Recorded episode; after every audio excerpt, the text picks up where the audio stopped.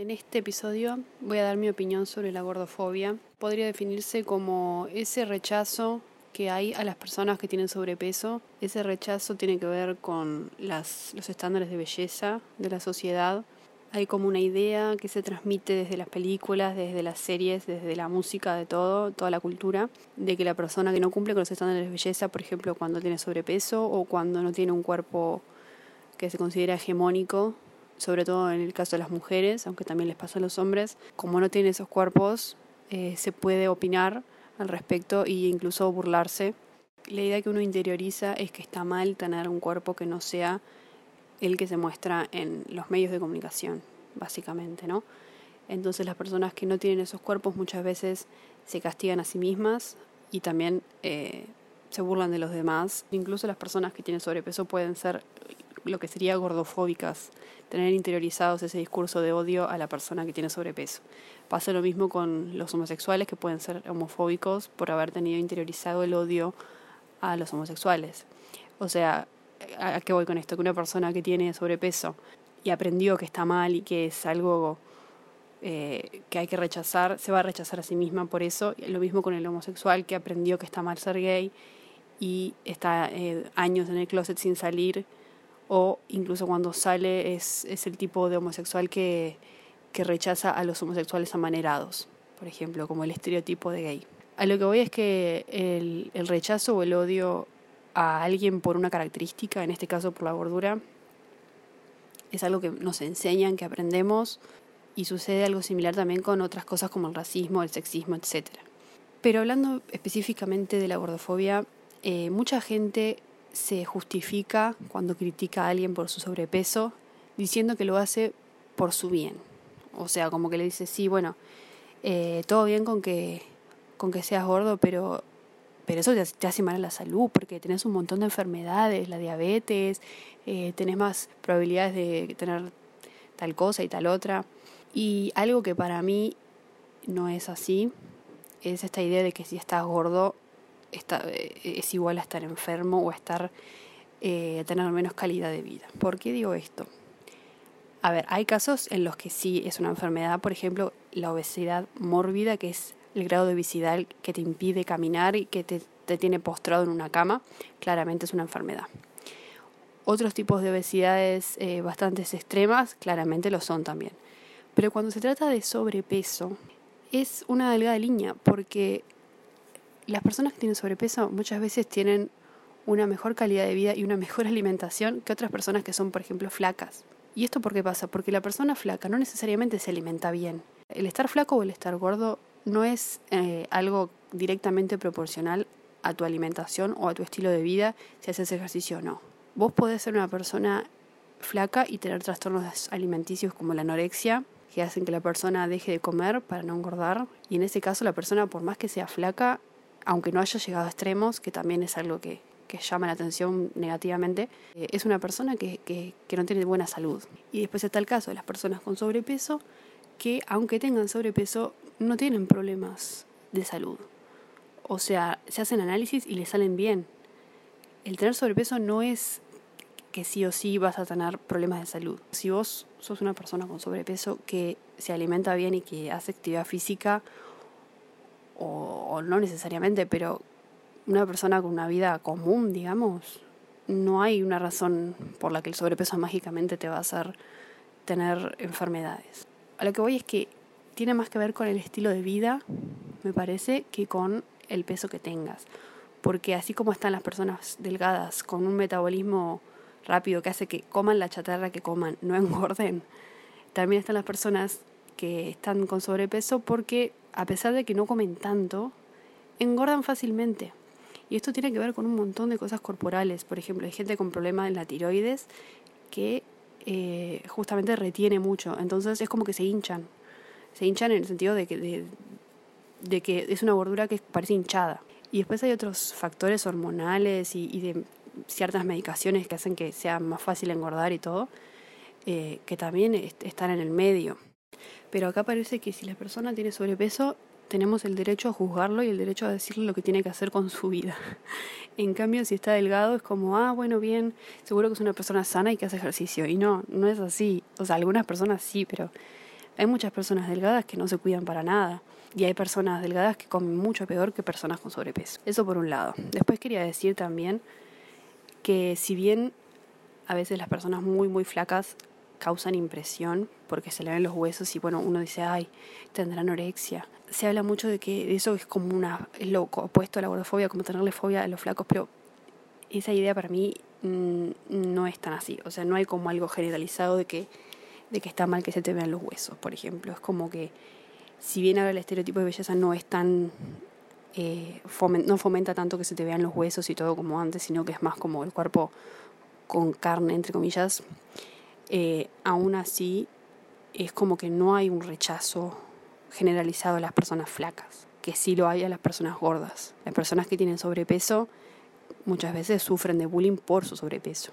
O sea, como que la razón por la que se burlan de ellas o las hacen pasar mal o las hacen sentir mal consigo mismas es simplemente porque tienen sobrepeso.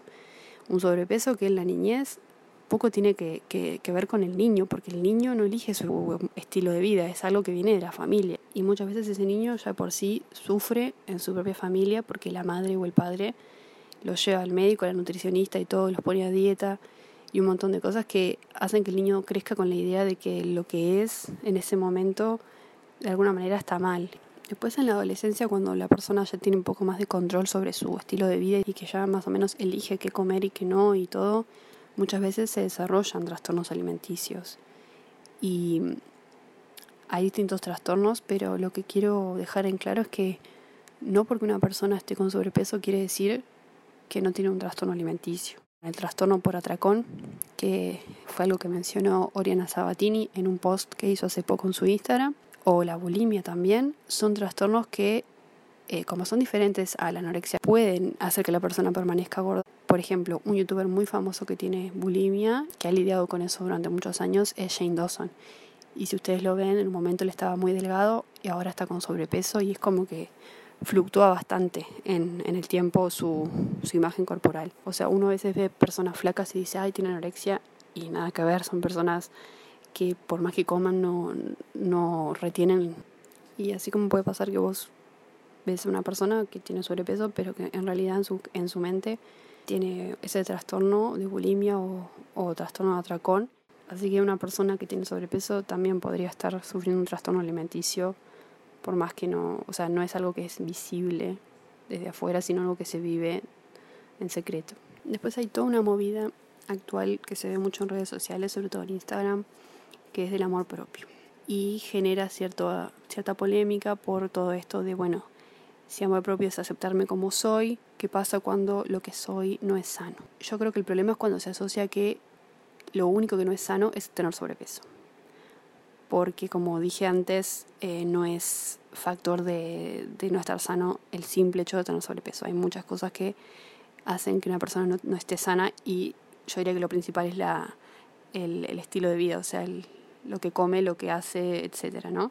La salud mental también, que es, parte de la salud y del bienestar. Pero yo creo que cuando se habla de amor propio, no es como, ah, bueno, me, acepto como soy, entonces no hago nada para cambiar lo que soy. Para mí la idea de amor propio es, sí, hago un esfuerzo por aceptarme como soy, pero parte de aceptarte como sos es tener la, las ganas de cuidarte. Dentro de cuidarse está eso de, bueno, evaluar qué tan saludable es tu vida, los tipos de pensamientos que tenés sobre vos, sobre los demás, o sea, todo eso es en pos de tener una mejor calidad de vida. Eh, no es justificar lo que sos y decir, bueno, me amo como soy, entonces soy perfecta así, ya está. O sea, es querer ser mejor persona y querer vivir mejor de lo que vivís. Si para una persona eso implica adelgazar de manera sana, está perfecto. Si para otra persona implica permanecer con el peso que tiene y tal vez cambiar hábitos de, pensamientos o de actitudes y eso también está bien. O sea, cada cual tiene como su definición de lo que considera que es saludable para ella o para él. Y los demás no tenemos derecho a opinar. Excepto cuando hay casos de, de problemas psicológicos que, que la persona está sufriendo. Cuando se trata de decisiones que parten desde la intención de ser más saludable, cada cual define lo que es saludable para esa persona. Y si no hay ninguna enfermedad física, emocional, mental, creo que no tenemos derecho a asumir por lo que se ve afuera la persona es sana o no. La movida del amor propio está buenísima, siempre y cuando la persona que, que milita este, el amor propio o, o el activismo gordo, que también es algo que, que se da en las redes, eh, recomiendo el Instagram de Online Mami, que es una de las personas que sigo y que me introdujo a este tema. Está bueno cuando se habla desde la experiencia personal y desde la historia de cada uno, porque todos tenemos nuestra historia con nosotros mismos y con la aceptación y, y lo que nos hizo llegar a ser lo que somos hoy en día, ¿no? Es hablar del, de lo que uno conoce y no intentar hablar por otros, porque también hay personas que eh, saben que está de moda el tema del amor propio y se filman o, o muestran sus cuerpos bastante em, trabajados de gimnasio y todo, como diciendo, es fácil amarse uno mismo. Bueno, sí. Eh, a ver, si tienes un cuerpo que, que responde a lo que te piden que sea, es probable que sea más fácil que, que lo aceptes. Pero al mismo tiempo está bien. Si la persona acepta su cuerpo y quiere mostrarlo y todo, no hay nada malo en eso. El tema es complejo porque hoy en día muchas personas que, que no, no serían consideradas gordas se consideran gordas ellas mismas. Entonces ahí tenemos casos eh, de cuerpos que uno ve delgados, pero las personas se consideran que tienen sobrepeso, por ejemplo. Entonces si esa persona hace un discurso de aceptación y de amor propio, va a tener mérito desde el punto de vista de ella porque es, es, una persona que dice, bueno, tengo estos defectos, entre comillas, o sea, defectos para lo que es eh, el discurso de los medios y la cultura de, de, la manera en la que tenemos que vernos, y aún así estoy trabajando para aceptarlos y no sé qué. Pero tal vez las personas con otros cuerpos más alejados del estándar de belleza dicen, esa persona me está diciendo entonces que su cuerpo está fuera de los estándares, pero si el de ella está fuera de los estándares, entonces el mío está mucho más alejado. Entonces a veces esos discursos hacen que las personas se sientan peor. Pero ahí yo creo que es algo muy personal. O sea, si a vos el contenido que alguien publica te hace sentir mal con tu cuerpo, evalúa tu relación con tu cuerpo. Porque vas a tener un montón de discursos, discursos de amor, discursos de odio, discursos de, discriminación, etc. Pero vos vas a elegir qué consumís y qué crees y qué dejas porque te hace daño. O sea, no sigas a gente que con solo verla te sentís mal con tu propio cuerpo o con tu vida. Porque las redes sociales reflejan una parte y es la parte que queremos mostrar. Y no todos muestran sus miserias. La mayoría muestra algo bonito, algo estético, algo cute. Y es en lugares como los podcasts o como los videos de YouTube más personales donde puedes encontrar experiencias o también en, en posts de Instagram que hablen más desde el corazón. Experiencias variadas de todo tipo y, de, y no solo de felicidad y, y, y perfección, sino también de, de realidad y de dificultades. Así que bueno, antes de irme quiero recomendar, por si no lo escuchaste aún, el episodio Gorda del podcast Concha, que ya lo mencioné en el audio que llamo Gorda, donde leo un texto que escribí inspirado en ese episodio. Y como dije antes también vayan al Instagram de Online Mami-bajo. Si quieren meterse más en este mundillo, entrando en su Instagram van a encontrar un montón de derivados a otros, otros Instagrams y otras personalidades de Internet. Puedes encontrarme en YouTube como Flower Uruguay y en Instagram como room.rolf. Gracias por escuchar.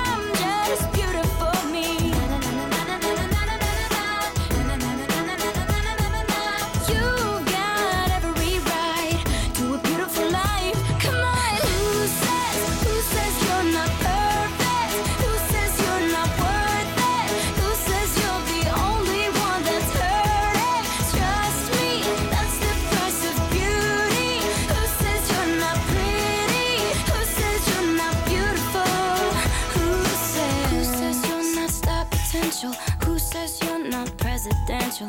Who says you can't be in movies? Listen to me, listen to me. Who says you don't pass the test? Who says you can't be the best? Who said, who said?